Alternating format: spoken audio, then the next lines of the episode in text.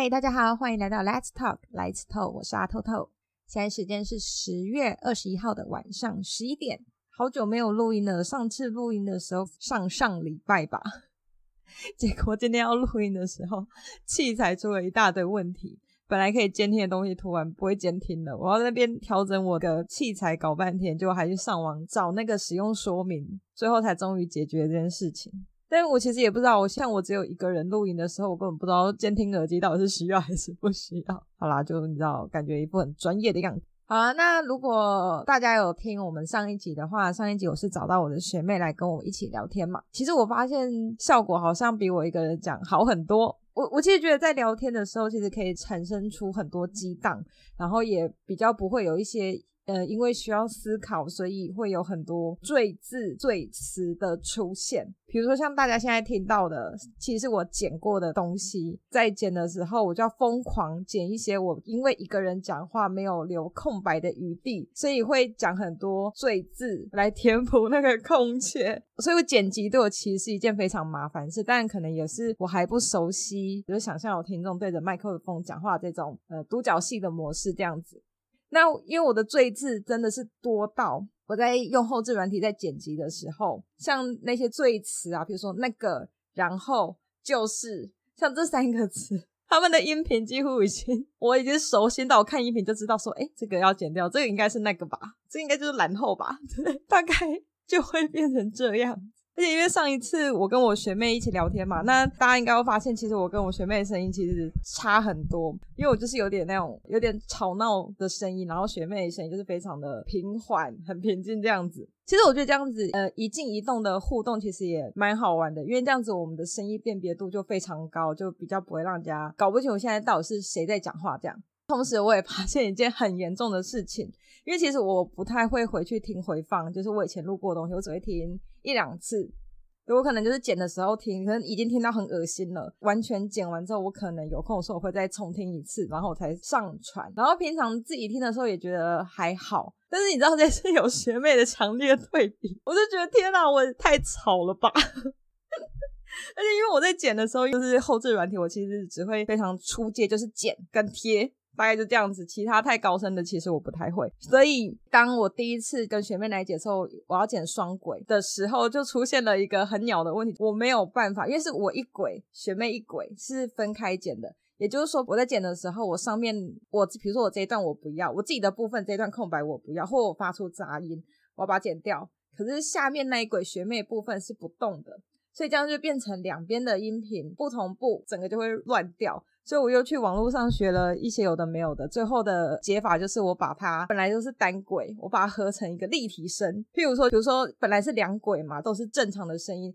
但是弄成立体声的时候，就是如果你戴耳机的话，就会很明显发现它是从左边的耳机出来或右边的耳机出来。我就是很把它变成一轨剪，把它这个。两轨变成立体声，所以我跟学妹讲话的声音是，比如说我的声音就会从右边出来，学妹声音就会从左边出来。然后因为要剪嘛，所以你要听清楚一点，你一定是戴耳机剪，然后就会发现，天哪，就是比如说右边是我的声音嘛，然后就觉得这个人怎么可以吵成这样子？就反正总而言之，那个剪完之后耳朵有够痛的。我想说，我到底在干嘛？就不知道大家平常听我讲话是不是 也是这个心情？如果是的话，那就对不起喽。如果你有从第一集听到现在，代代表你应该是蛮喜欢被虐的，有够吵，有够吵。而且我其实最开始最开始想要做 podcast 的原因，是因为我呃，因为我睡觉前喜喜欢听东西，但是我其实很快就入睡，大概十分钟内我就会入睡。可是呃，现在 podcast 里面大概都是半个小时以上，或一个小时，或是一个多小时。但我不想要它放这么久，因为它放那么久，我最后还会被它吵醒。所以我希望有那种十分钟的 podcast，但不要学英文的。呃，看来看去都没有，我就想说好，那我要自己做一个十分钟的。结果屁嘞，自己讲一讲也是一直狂超过，而且你要十分钟，其实你要很浓缩一个故事或是一个小简短的片段，其实我觉得好像也蛮无聊，所以顿时有点了解说哦，为什么大家都不要做这种十分钟的？因为十分钟小真的超无聊的，我自己都觉得哦，浪费时间。对啦，而且我后来也发现我的声音一点都不适合在睡觉前听，有够吵。对对，而且我也不是那种什么很温柔的声音，因为我有另外一个学妹也有在做 podcast，然后她就是超级正向，然后声音超级好听，超级温柔。我听的时候，我就是呈现一个又羡慕又觉得哦，算了啦，这不是我风格。对啊，反正大概是这样子的心情。而且我常常在想说，明明看后台应该是有活人在听，但是我的就是你知道，其实也没有什么追踪，然后也没有什么反应。我都想说，你们这些人是谁？然后我也没有看到什么订阅，但也有可能是 Podcast 目前是因为百家云集，就是你各个只要能。收到你 RSS 网址的人，他都可以去自动抓取你的呃最新集数，所以他们没有一个特定的综合平台，他们有像 YouTube 一样有一个综合平台可以让你呃回去看说，诶，我现在的听众分布的群啊或什么之类，你就是必须要依靠你 Host，就是我上传这些音档的那个地方叫 Host 那个平台。你都是要依靠那个平台的后端数据去看，但因为其实他也没有办法抓到所有人的，所以呃，那数据就会非常不准，而且他其实基本上也没有留言的地方嘛，除非就是用 Apple Podcast。我就是反正这样看一看，我想说，哎、明明有听众啊，就我有看到美国的啊，啊，我还看到俄罗斯的，还有马来西亚的，但人不是很多。那我想说，你们是谁？为什么人都不跟我讲？你们有在听？所以呢，我在这边再宣传一次，我其实有 Facebook 的粉丝专业，呃，我下面链接应该都有，其实大家可以点点看。然后，其实我也有 IG 啊，但我真的好像年纪大，我真的很不会用 IG。我连要发一个新的 po 文，我都要拿去我那个年轻的同事旁边说：“哎、我要发文要按哪一个？”然后常常找不到自己在哪里，所以我觉得我 IG 可能就会死掉。我后来有想说，是不是大家太害羞了，不敢私讯我，还是真的其实大家。不想私讯我，好了，我不知道，我只是觉得说我的收听人次其实比起其他人当然是不多啦，但是对我来讲，其实应该是有一个呃厚度了，所以我觉得应该有我不认识的人在听吧，应该现在的听众不是全部都是我逼来的吧？其实我也蛮怕被我认识的人知道我在干这件事情，就是有各式各样的原因，所以我其实没有很认真的在推广。就是像我的周遭的亲朋好友在推广这些事情，然后我虽然我跟我的父母讲我在录 podcast，但是他们其实都那三小。对啊，反正对对对，好了，尴尬的前面乱聊就先这样子。对啊，回到我上个礼拜上的那个节目的我的一些小心得。对，然后呃，因为其实我第一次双人录音，然后其实我们是远距录音。学妹在云林，然后我们是透过网络的界面，然后在线上聊天之后，把她的音档截下来，然后再做后置。那其实我觉得总体听起来音质也还不错，对对方麦克风的要求其实没有到那么高。呃，有蛮多朋友跟我反映说会有喷麦的状况，就是有那个啪啪啪啪的那种声音，可能真的是因为器材的关系。因为可能学妹那边的麦克风是比较一般电竞用的而已，不是像我这边是专业的麦克风，所以比较多可能一些细节处理的没有那么好，然后再加上我的剪辑的能力就是有点弱。大家听到呃上礼拜那一个小时，其实我真的是除了我刚刚说我分两轨这样子剪来剪去之外呢，我跟他的中间还是会有一些空白，我还那边剪掉那些空白。然后我还要把它的静音的地方 m 掉，这样子，所以我就是有点没有办法 全部都顾及到，对啊，就是好像有一些漏网之鱼。然后虽然我自己听的时候，我觉得这个漏网之鱼的数量还蛮多的，但是我剪的当下，我觉得差不多了。对，好，这个呃，这个我们下次录音的时候，我们就再克服一下。但也是也因为有学妹的这个抛砖引玉之后，有一些朋友们。他们终于愿意放胆答应我说可以来上我的节目，所以呢，我就在当下有两个人答应我的瞬间呢，我就立刻又下单买了一支麦克风。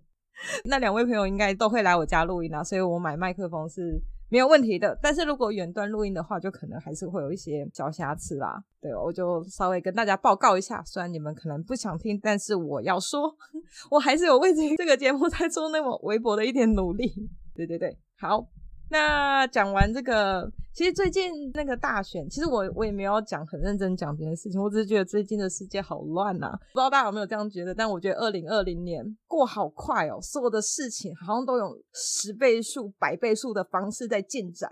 你自己看美国那个美国大选嘛，你不觉得越接近大选的时候爆出来的料就越来越多，而且越来越惊人？那我们其实也不知道那些到底是真是假。那现在最耳熟能详的就是拜登的儿子杭特，杭特他他就是反正一直被爆料说什么跟中国有关系呀、然后他的那个什么，他的那个电脑的硬碟里面抓到一些他跟别的国家有一些勾结啊，然后我们就不说那一个国国家啦，然后有一些关键的影片啊，然后一些什么，反正什么猥琐的、不好的、各式各样的，就是很糟糕的档案机密，现在是被揭发这样子，然后我就觉得说，天哪，好像这个也太刺激了吧，就是好像不是我们能理解的，可是再仔细想一想。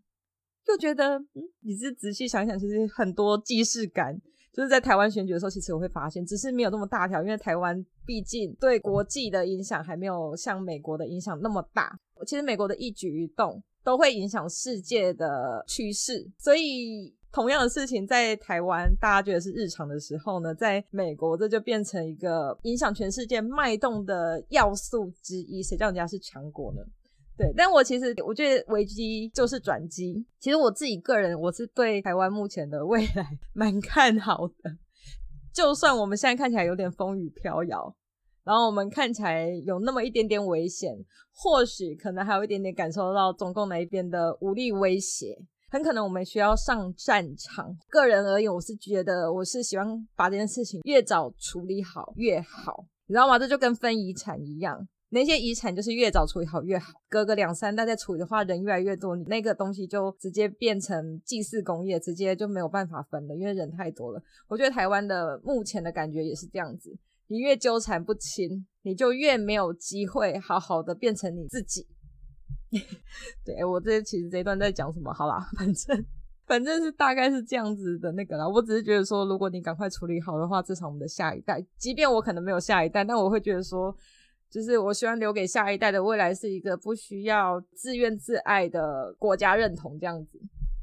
对对，好好好，严肃的，好，这也不严肃，反正这个大概就是聊一下，就我最近的一些小小的感触。好了，那呃，我们今天的主题呢，就是我想要告诉大家，我这近期我入坑又退坑的东西。那我最近很迷韩国漫画，因为我其实以前就会看漫画，但我我没有到疯看漫画那种地步。但是有我就会稍微看一下，呃，我之前最常比较常看的是中国的漫画，因为老实说，我觉得中国的它有一个 app，我找他们一个 app，然后那 app 是不需要登录的，它也不会跟你存取你的手机的呃权限，然后我就用了一台没有在用的手机看他的漫画，等于登录他的 app，呃，也不登录就直接下载他的 app，然后直接看漫画，其实它里面很多真的很好看，就会觉得说哦。真的好有才华，而且我又很喜欢那种古风的东西，中国古风啊、玄幻啊那种东西我很喜欢，所以中国人画的就非常符合我的需求这样子，所以我就会很喜欢看。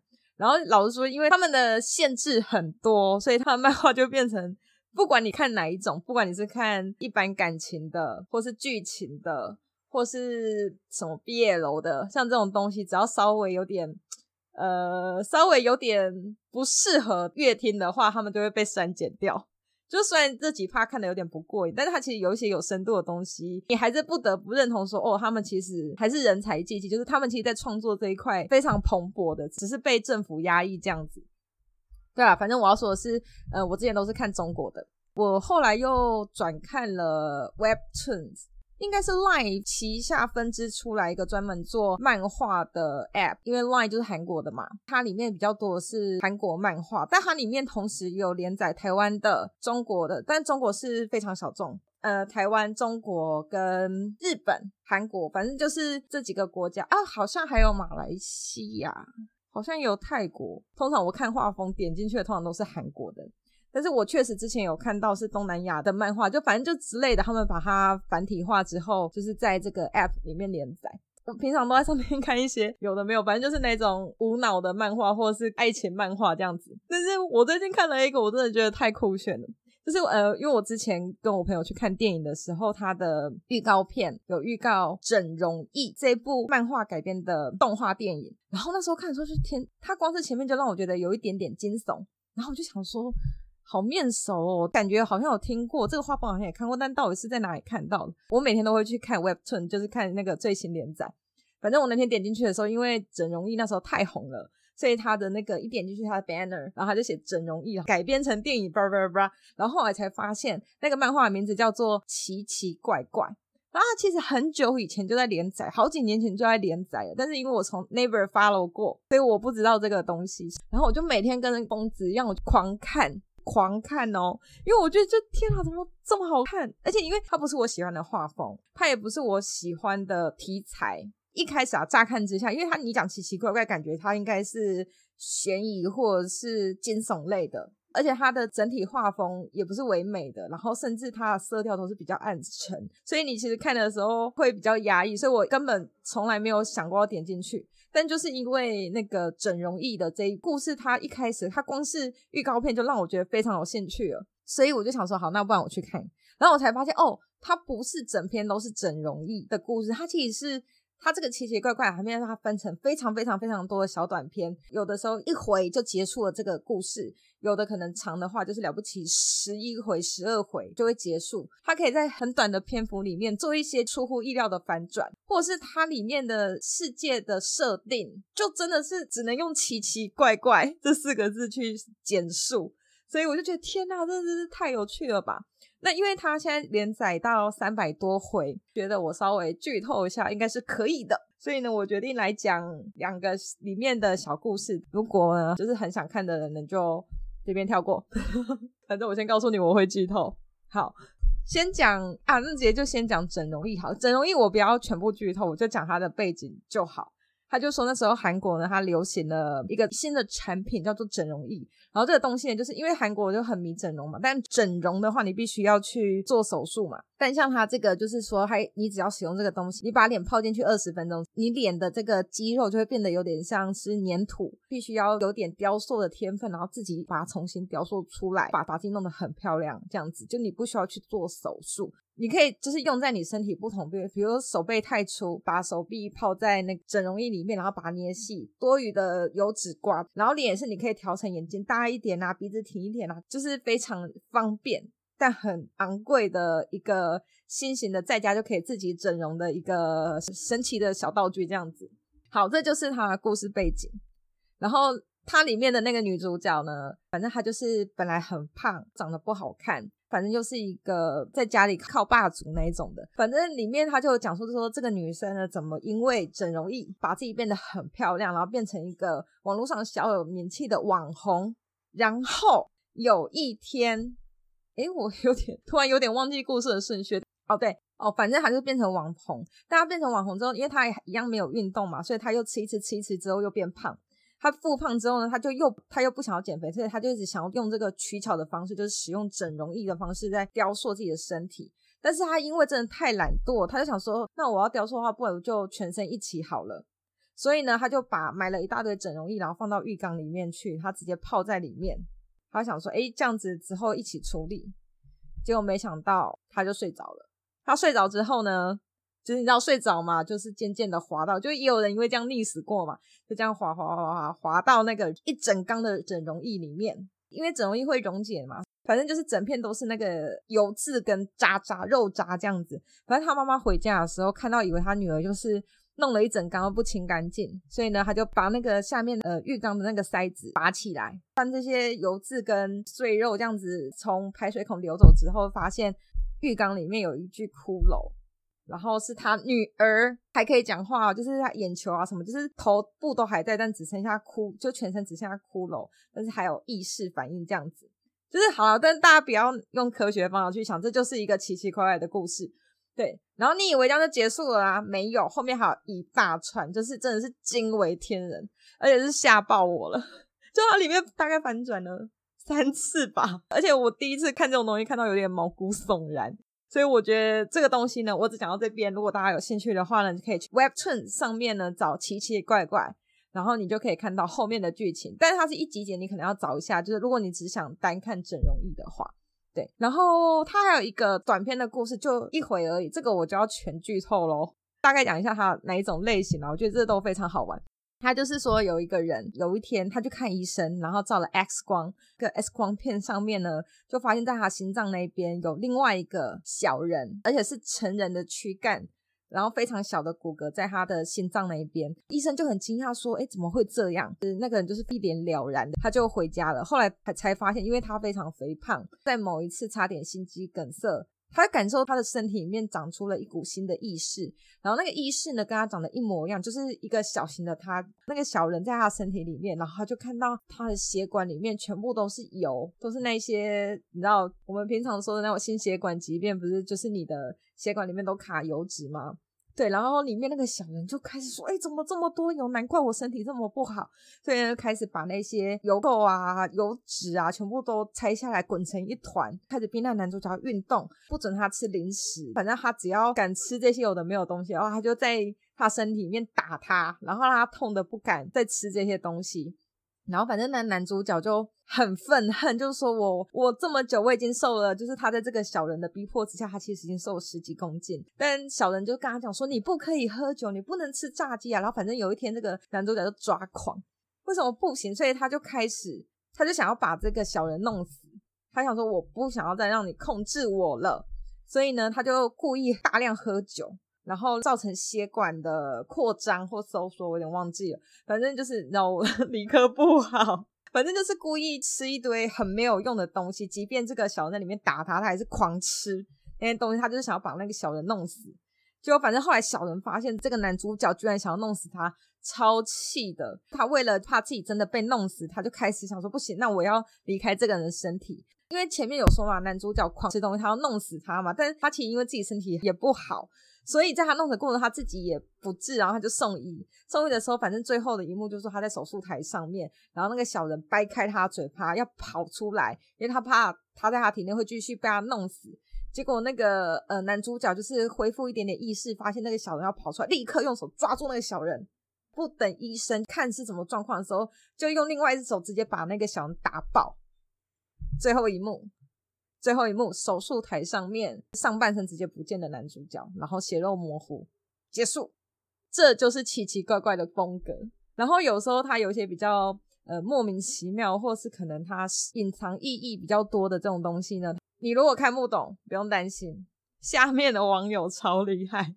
你平常看某个东西，然后你觉得有点恐惧，你看完之后你还就是处在那个余韵之中，就是有点回不过神来的时候，你看下面留言就一秒破灭。下面留言都超好笑的，要么就很好笑，要么就是认真解析。但通常好笑都会第一名，所以你就是看那边也觉得嗯蛮好玩，就嗯他哪来这么多奇思妙想这样子？对，所以在这边跟大家推荐 Webtoon 里面的奇奇怪怪。那再讲一下一些动画跟戏剧吧。其实很少看剧，我几乎不看剧，就我比较喜欢看小说、小说或漫画，所以我基本上什么剧我都不太看。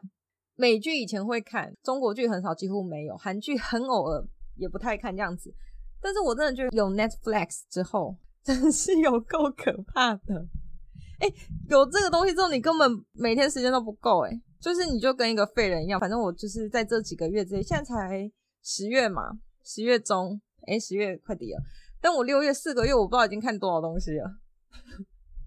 就觉得，嗯，我真是，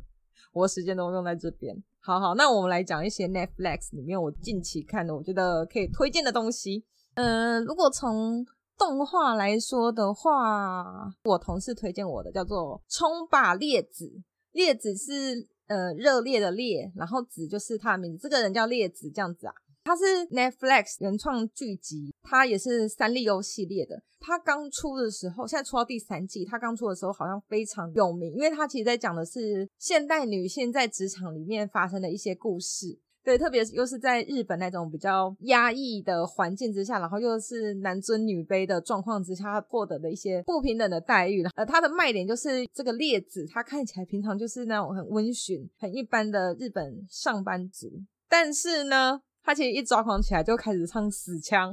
就是啊哈哈哈的狂叫的那一种，然后反正我就蛮好笑的。但他不敢在外面那个、啊，他就是 会把麦克风收在自己的包包里。然后他白天的时候被欺负，他下班的时候就会跑去 KTV 要一个包厢，然后在里面狂唱死腔，还自己带麦克风，超级好笑。我同事会推荐这个给我，是因为那时候上班的时候坐在我附近，然后我其实讲电话有点大声，就是我讲话又是非常的戏剧化。所以我同事就跟我讲说：“哇塞，我每次听你讲电话都好像都好像看了一集列子。”我想说：“哈，列子什么是列子？”他来推荐我才看哦，好，对，有点像，因为他很多内心戏跟我很像，但只是我的内心戏都直接讲出来，所以我同事又觉得很好玩，就推荐我这部跟我很像的，他觉得跟很有我既视感的一个动画这样子。然后我看的时候想说，天哪，太好看，因为它一集其实也只有十五分钟，就是你知道去头去尾之后，搞不好只有十二分钟。它一季也就只有十集吧，我觉得就是一个很快就可以立刻看完的东西。它现在三季，它第一季其实就是讲他在日本公司求生的状态。你只要在职场里面，你都会有一种呃，对，就在讲我的感觉。它真的呈现非常有既视感，然后又非常好看，因为它人物又可爱嘛。它其实因为时间很短，所以它剧情非常紧凑。非常有意思，他第一期就在讲说他在里面怎么被欺负，然后他怎样子跟他的二老板和解。虽然在职场上还是有很多不愉快，还是有很多烦恼，但是因为他有很好的同事，然后又有嘴坏但其实心地不坏的老板，呃，反正就是他发生的一些事情啊。然后第二季的时候，哦，第二季比较好笑，第二季是他谈恋爱了，但是他谈恋爱的对象是一个多金的科技公司的总裁。他们的性格太不相似，他曾经为了这个人差点放弃他自己。这个人跟他讲说什么，你什么都不用做，你只要陪在我身边就好。然后他就觉得说好，他一开始鬼遮眼，所以他就说好，就是因为他又很崇拜他，咦，也崇拜，反正他又很喜欢那个科技公司的总裁，他很喜欢他的自由放荡不羁的那种感觉。可是他他们真的在一起之后，他才发现这个人。根本不适合他，就他喜欢的是他想象出来的那个人。我说天啊天啊，这不是每个人都有过的 过去吗？就鬼遮眼这一部分。但我必须得说的就是那个总裁没有不好，只是他们两个不适合。就想说，呃，对对对，我的人生。第三季的时候就是最近才出的，他就在讲说他跟这个总裁分手之后，他有消沉一阵子，然后就狂玩那个恋爱游戏，就他就狂氪金氪爆，氪到就是。家财散尽，然后没办法，最后为了要还债，跑去当地下女团这样子。其实你呈现到一般正常的生活，大概感觉就是他跑去斜杠了啦。然后我想说，斜杠就是我，我现在不就是在斜杠当 podcaster 吗？虽然我跑来做这种 podcast 节目，但其实也没有真的想要得到什么东西，只是想要找点存在感，然后想要找一点事做。就当然对现在的工作没有什么意见，但也没有什么激情。找一点其他的事情做。我之前已经为了就是找一点激情做了很多有的没有事情，大概就是到一点点成功我就放弃了。所以我就想说，哦，这不就是现在吗？就是我们现代人就是这样子啊。就有时候工作都已经累死了，然后你回家就瘫在那边，久了就一开始就是觉得累，然后后来觉得嗯，其实人生这样也不错。但是再过一阵子会觉得哈。就这样子嘛，我的人生怎么这么无聊？你就会找一点事情做。看列子的时候，我就觉得哦，就一直有看到自己的感觉，我是觉得还蛮好玩的。不知道这种东西男生喜不喜欢，但是蛮好玩的啦，就推荐大家。好，这就是我先推一个动画。其实我还有一些名单，但是也不是推啊，就是也有嫌弃的名单。但是好像讲太多了，我决定跳过，跳过。我们有机会可以聊一下动画。好，那我这边还想要再讲一个我最近看的韩剧。因为我真的是太少看韩剧了，我上一次看韩剧是《鬼怪》，然后真的是超好看，超超超级好看，有深度，然后有颜值，可以完全可以的一部剧。在这中间我都没有再看过任何韩剧了，所以我前阵子剧荒的时候就乱点，我就点到有一部是二零一，应该是二零一七年的韩剧，然后我这边就不讲它的名字了，因为我现在要嘴它。我怕如果有那个里面男女主角的粉丝，我可能会被杀掉。真的，我们这边不讲名字，但他大概的背景就是说，呃，反正那个女主角很需要一个住的地方，然后那个男主角很需要一个固定的房客。因为这样那样的原因，他们从房东跟房客的关系变成了婚姻关系，就是契约婚姻。然后我就在想说，是不是我年纪大了，就是我对这种完全纯感情的戏剧，我已经有有点看不下去了。像鬼怪，他还要讨论一些生与死的东西嘛？像这个完全就是爱来爱去的东西。然后我看想说，他知道我在干嘛？就一开始其实会被他的走向吸引，你会很想要知道说，房客就房客，为什么要变契约婚姻？你会这一段你会很想看。可是他们表白之后，我想说，我靠腰嘞，所以我没有追完。他好像总共十六集吧，我可能看到十一集，十一集的时候他们才告白，然后就觉得，哦，够了，够了。而且我觉得他最让我吐槽的地方 就是他第一集的时候，反正女主角她那天很沮丧，然后就是这个男主角他他们只是一起在公车站搭车，他就是有跟这个不认识的这个路人男主角就是诉一下苦，他心里抱就是哦，跟一个陌生人讲一下话，让我今天心情好一点。就没想到这个男主角就是他讲了一个理论，让他觉得说，对我我现在也不需要别人的安慰，就是希望听到这一种理性的东西，这就是最好的陪伴，但大概是那种心境吧。然后呢，他就强吻了男主角。人家说，What the fuck，吻屁呀、啊！就虽虽然我知道他是他说他三十岁了，然后他还感情都没有谈过，他觉得他这辈子可能没有机会送出初吻，他就随便亲了这个让他有一点好感的，就是路人男主角。我想说，然后而且我跟你讲，他亲超久，在亲了应该有两分钟，就是你知道体感，我觉得两分钟。然后反正那个剧情大概就是他强吻她之后，然后公车开过来，女主角就上公车，男主角就是傻愣在那边，然后结束。我就想说啊，我想说你卖 gay，你那个时间点，你最好是没有反应，而且因为男主角年龄比女主角大差不多十岁，女主角都三十，你都三十八了，你怎么可能在那边？我被亲了，该怎么办？怎么可能？哎呀，要不是那个女主角是你的菜啊，吼，你早就把她推到地板上，直接告她性骚扰。反正我就是中间一直狂出戏，我想说啊，你到底在干嘛？可是我得说，女主角真的很漂亮，因为我其实基本上根本认不出来谁是谁。反正只要那个人换了衣服，我基本上就不太认得出来。我觉得那女主角很漂亮，但她很像别部的女主角。但我去查就发现她们根本不同一个人。反正就是一个很漂亮的女主角 啊。然后，然后还有一集一定要再吐槽一下，这个就真的蛮好笑的。女主角坐在那个公车站牌，吼，她在等公车。然后呢，反正那时候他已经对男主角有一点好感了。他那一幕就是 take 说女生坐在那边，摄影机是从另外一边打过来，那个整个画面就是女主角面对着马路，然后等公车。呃，你的画面正中间就是那一条人行道。然后男主角穿着长大衣，就是你知道大家就是很了解那个韩系的风格，穿着长大衣从远方渐渐走过来。女主角她没有看到他，但她内心没有很多自白，她就讲说她好像有点喜欢这个男生了。她有没有办法找到可以进到这个男主角心里的这条路？大概就是在讲这种话。里面又有说她一边讲这句话，然后还有讲说哦，这个欧巴长得很好看。然后我就一边看着，就是这段期间，那男主角是渐渐的往镜头靠近嘛。你知道，我真我真不行哎！我这样子看着，我就很想要带入那个女主角的心情。可是我怎么看都觉得男主角真的很像赖清德，完全就是赖清德。他他上面那个他他的那个发型一模一样，然后又 Q Q 的。然后我其实我好像拿拿那个照片给我朋友看过，他们就说一模一样，就是赖清德。他眼睛以上就跟赖清德长得一模一样。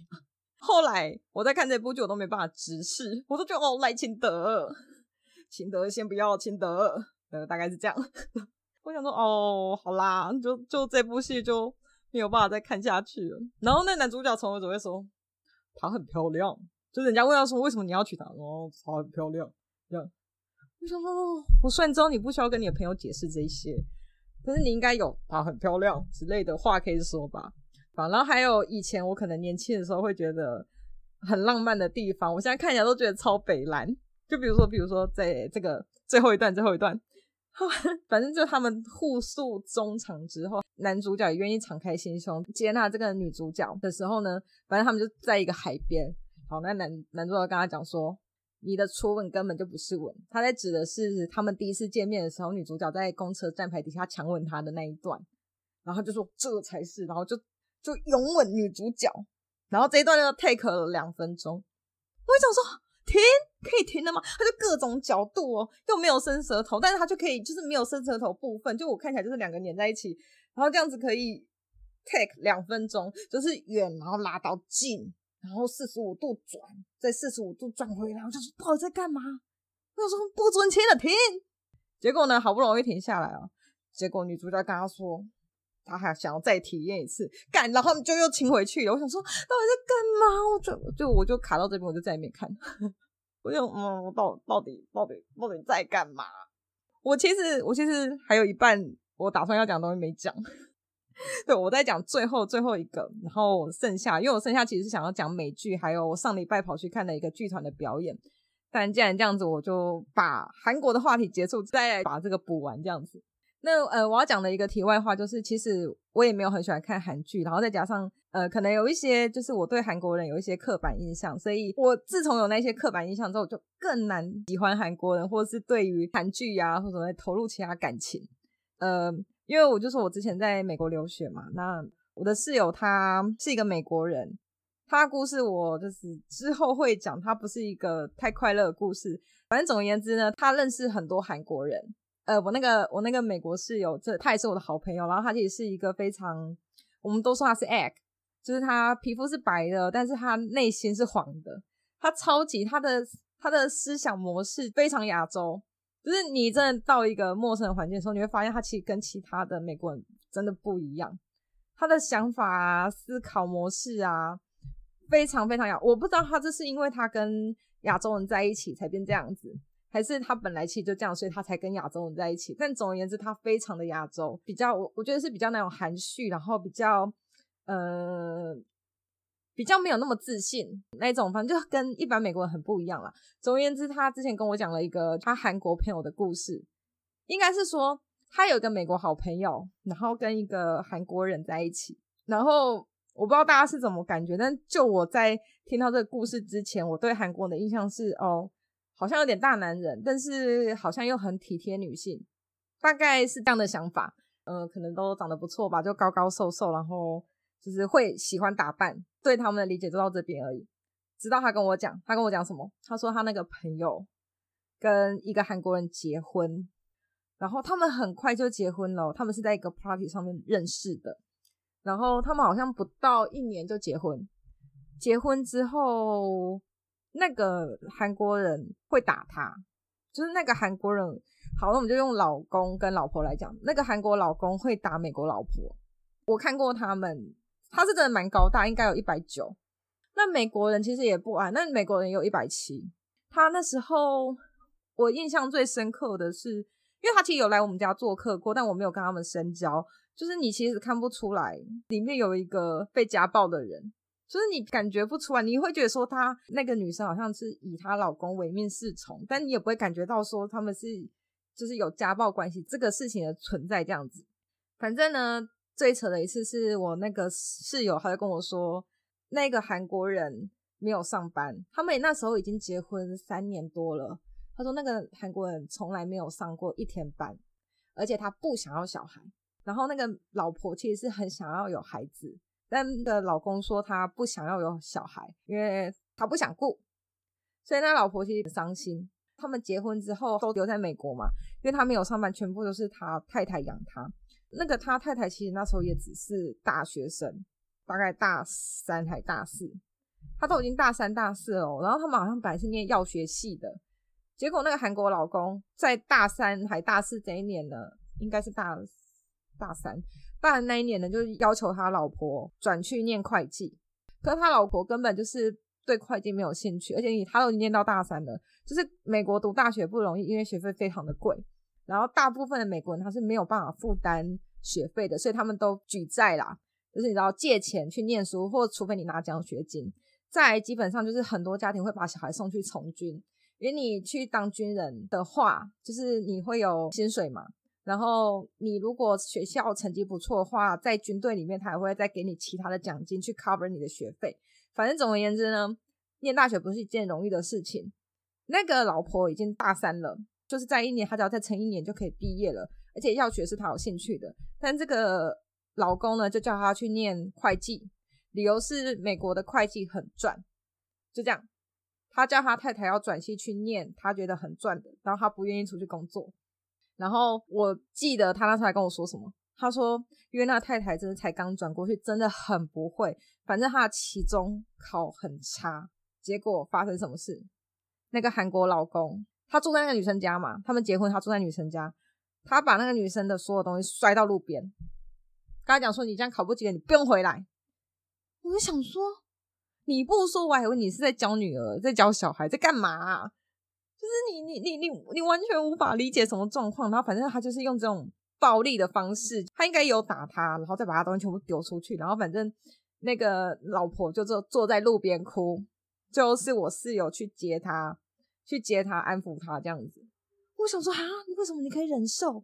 然后再过一年，呃，我在那边第二年了，也就是他们念大四的时候，呃，就我那室友就跟我说，那个太太怀孕了，然后她非常开心。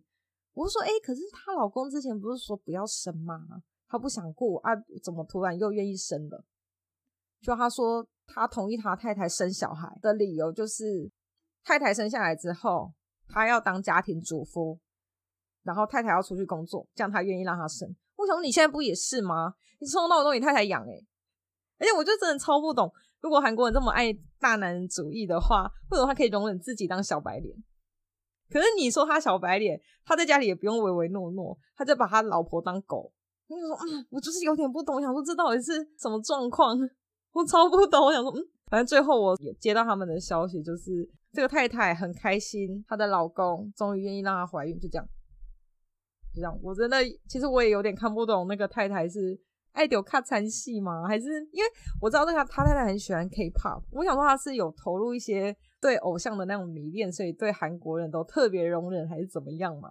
就是这完全这个，我相信这样的男人不管哪一个国籍都有。只是我觉得有必要就是容忍到这种地步吗？对啊，我就是这种地方就超不解的。我后来其实也有就是很认真想过家暴这件事情，但虽然就是你知道我现阶段是没有这方面困扰啦，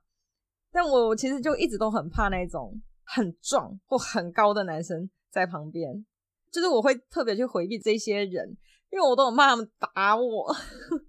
就是我知道这是一个非常奇怪的想法，就我的家庭也没有这种什么家暴问题，但是我就是对这些又高又壮的都有一种莫名的恐惧。好，我诶我讲这么多，我就只在讲说我怕人家打我，而且因为我觉得我嘴超秋的，我一定会我一定会被人家打的那一种。所以对，这就是我奇怪的想象。好啦，就是你知道我好像很不适合，我很不适合讲这种严肃的议题，或者就是说你不能。可我就会觉得这样讲好像又很轻佻，就是你不要让任何一个人觉得打你是可以的，就是千万不可以，因为只会变本加厉。但是你真的要跟他拼谁戏，你可能又打不赢他，可能会更加速受到伤害的过程。因为像我妈，她之前跟我讲说，她年轻的时候，她就有看过她朋友被家暴的样子。她去那对朋友夫妻家玩，那时候大家很年轻，二三十岁，二十几岁而已。就是呃，她的朋友其实身高也大概是一百五十几而已，她老公也是很高壮，大概一百八这样，然后把他老婆灌在地上，我妈在现场，然后他是整个坐在他老婆身上，就是拿拳头猛抡他太太的脸呢。我妈的那个阴影也很深，所以我妈那时候好像就发誓说，她绝对不可能让人家打她，只要 哎这种家丑。总而言之呢，我妈不会让我爸，我觉得他可以对他怎么样的。想法就是我妈非常强势这样子，对我这就是我觉得这也是一种保护自己的机制，而且有一就有二，对啊，这就是我自己的一些想法啊。真的遇到其实其实也也也也不知道说什么，我只能说，如果你周遭有遇到这些情况的人，我觉得我们就是多多关怀他们，但不需要刺破他们防线，也不要跟他讲说你就应该怎样怎样怎样，因为我觉得这种话听在那些人耳里，其实是一点用处都没有的。他有时候可能是因为恐惧，有有些可能是已经斯德哥尔摩症候群，有的是因为有小孩的束缚，他不敢闹大或什么之类的。总而言之，我觉得我们可以倾听，然后好像也那帮他报警，好像也很难啦、就是当事人没有，当事人如果没有做出决定的话，其实周遭人要帮忙也很难。但我觉得我们如果能做的，就是陪伴他，听他讲他想要说的话。那后续要怎么处理？因为老实说，我周遭其实我还没有机会遇到，所以我其实也不太知道怎么处理。但我觉得就是，嗯，家庭暴力这件事情是一个非常值得大家注意的一个议题。对于一些呃失去理智的人，因为我觉得会家暴，不管是老公家暴太太，还是太太家暴老公，这都是有的嘛。有时候我都觉得说，这会不会就是上辈子造的孽？你这辈子要还，你可能上辈子伤害了这个人。或是你可能上辈子家暴他，你这辈子就是来还的，就是一个非常，你知道完全，你看我现在讲一讲这个议题，讲一讲完全没有结论。好啦，这个好像也不是需要一个结论，我就是大概提出我一些想法，然后跟大家分享。但我觉得大家如果可以多想一下，不要打人，不要打人，好不好？宁可言语暴力，也不要打人。真的，虽然心里的痛跟身体的痛都蛮痛的，但是就是你知道，可以不要打，你就不要打人，好吗？就是看到血很可怕。对了，好，那就是今天就先这样子。哎、我真的还有超爆多东西没讲，算了，就当下一集的素材好了。呵呵，好，就先这样子，拜拜。